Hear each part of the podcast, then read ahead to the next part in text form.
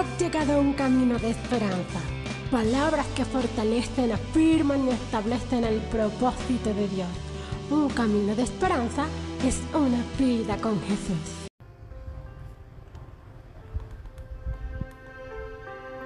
Damos gloria a Dios en esta hora y damos gloria al Dios Padre, al Dios Hijo y al Dios Espíritu. Y damos gloria a Dios por esta nueva oportunidad que tenemos una vez más de poder exaltar y glorificar el nombre del que vive y reina por los siglos de los siglos. Poder exaltar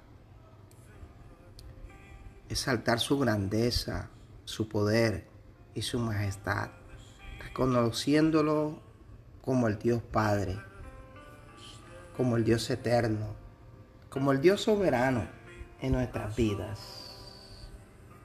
La palabra de Dios tiene una cantidad de versículos que parecieran muy sencillos y que son a veces tan complicados para el hombre.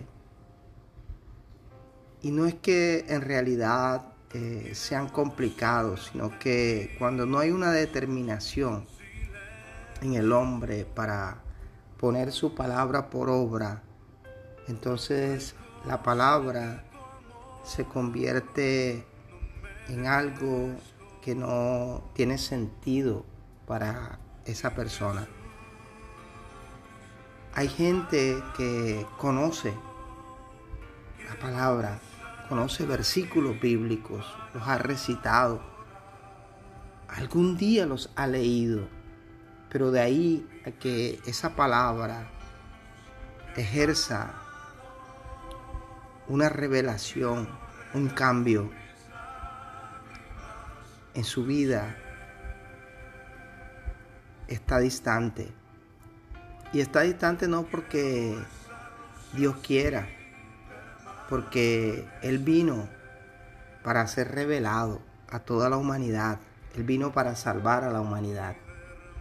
Y la palabra de Dios en Mateo capítulo 6, verso 33 dice, mas buscad primeramente el reino de Dios y su justicia, y todas las cosas os serán añadidas.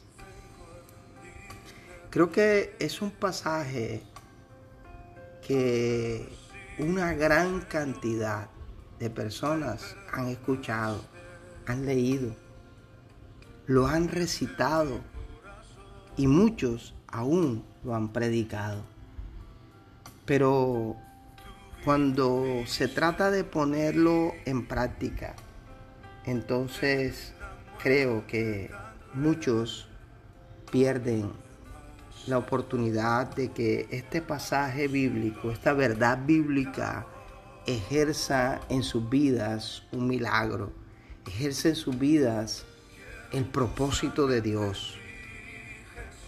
Porque en realidad estamos buscando primeramente el reino de Dios y la justicia que hay en el reino de Dios, porque Dios es un Dios justo. Y esta palabra nos enseña que cuando nosotros buscamos primeramente el reino, entonces todas las cosas que hagamos, todas las cosas que necesitamos, todas las cosas que anhelamos, serán añadidas. Y me gusta, lo voy a leer en la versión TLA, este Mateo 6:33, este pasaje. Dice, lo más importante es que conozcan a Dios como el único rey. Conocer es reconocer. Lo más importante es que nosotros reconozcamos a Dios como único rey y que hagan lo que Él les pide. Hmm.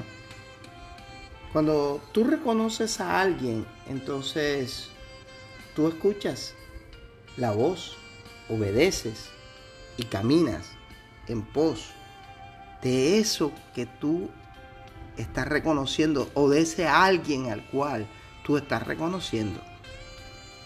Porque cuando tú reconoces a Dios como único rey y haces lo que Él te pide, entonces Dios le dará a su tiempo todo lo que necesita. wow. Cuando nosotros reconocemos quién es Dios, cuando nosotros obedecemos a ese reconocimiento de quién es Dios, entonces nosotros vamos a recibir a su tiempo lo que necesitamos. Hmm. Dice la palabra de Dios en Marcos capítulo 10, versos 29 y 30.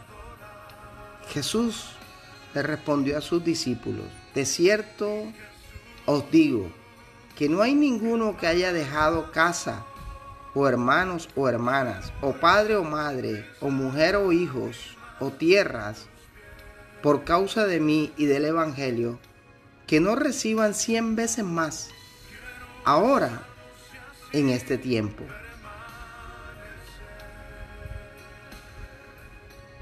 Que no reciban cien veces más ahora, en este tiempo. Casas, hermanos, hermanas, madre, hijos y tierra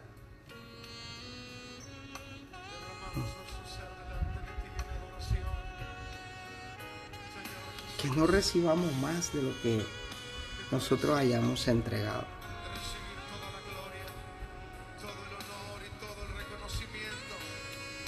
Porque son promesas de parte de Dios. Son promesas de parte de Dios para sus hijos, para su creación, para todos aquellos que colocamos por obra lo que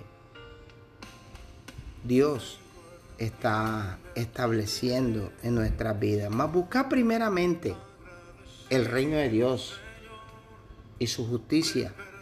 Y todas las cosas os serán añadidas. ¿Cuál es tu prioridad en este tiempo? ¿Cuál es tu prioridad en este día? ¿Cuál es tu prioridad en Dios? ¿Realmente estás tú determinado a que Dios sea lo primero en tu vida. Que podamos hoy revisar nuestro corazón. Y si no tenemos a Dios como prioridad, tú a partir de hoy la puedas, la puedas colocar, puedas colocar a Dios ahí en ese lugar para que recibas las bendiciones de caminar reconociendo al Dios Todopoderoso, Creador de cielo y de tierra.